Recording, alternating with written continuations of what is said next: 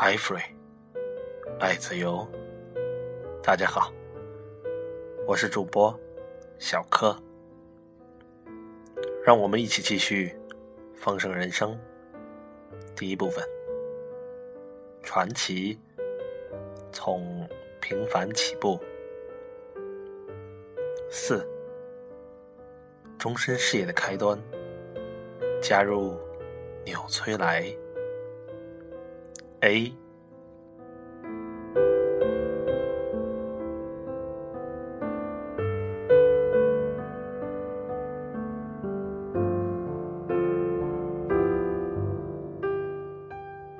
在搭乘火车、飞机、汽车和轮船游历过几乎所有南美洲国家以后，我和杰精疲力竭，但。情绪高昂，我们坐在巴西里约热内卢的科帕卡巴纳海滩上，享受热带微风的吹拂。船沉了，积蓄变少了，未来的收入也没有着落。我们评估着自己的情况：没有大学学历，没有职业训练。也没有大量存款可用于投资，但我们曾经成功创业，也认为自己将来不会成为朝九晚五为别人工作的上班族。我们想要继续创业。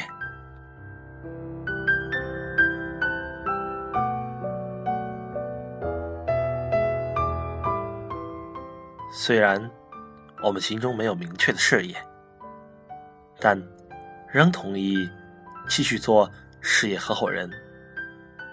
在科帕卡巴纳海滩，我们决定成立杰里公司，用两个人的名字的缩写作为公司名称。杰的名字排在前面，或许是因为他比较年长。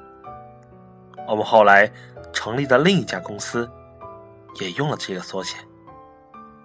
我们觉得自己一定要去开创事业。唯一的问题是，我们下一项事业会是什么？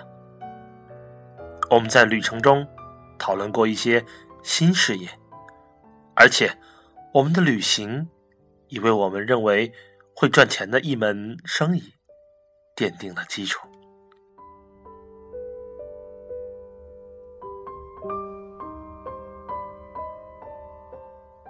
我和杰一直把注意的焦点放在国外，相信做进口商一定会成功。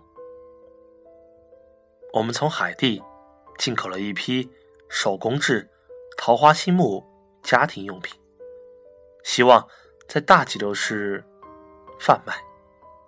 我们设法把其中一些产品卖给了商店老板，但发现零售业。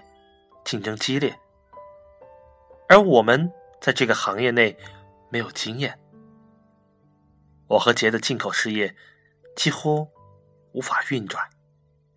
不过，这些桃花心木家庭用品还是为杰里公司创造了第一笔利润。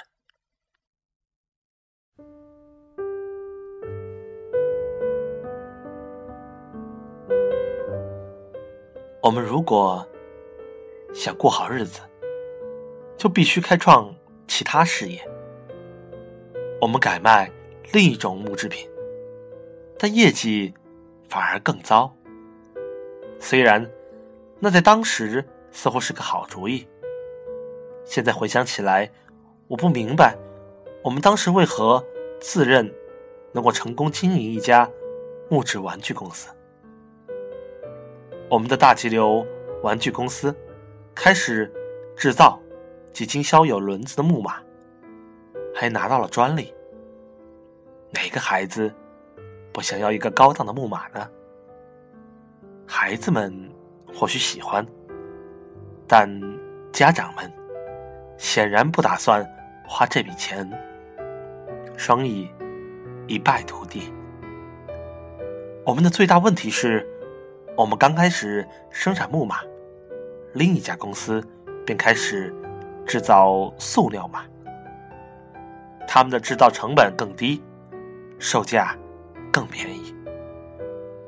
就像生意失败后留下来的弹簧、墨轮和其他零部件，在库房堆了好多年。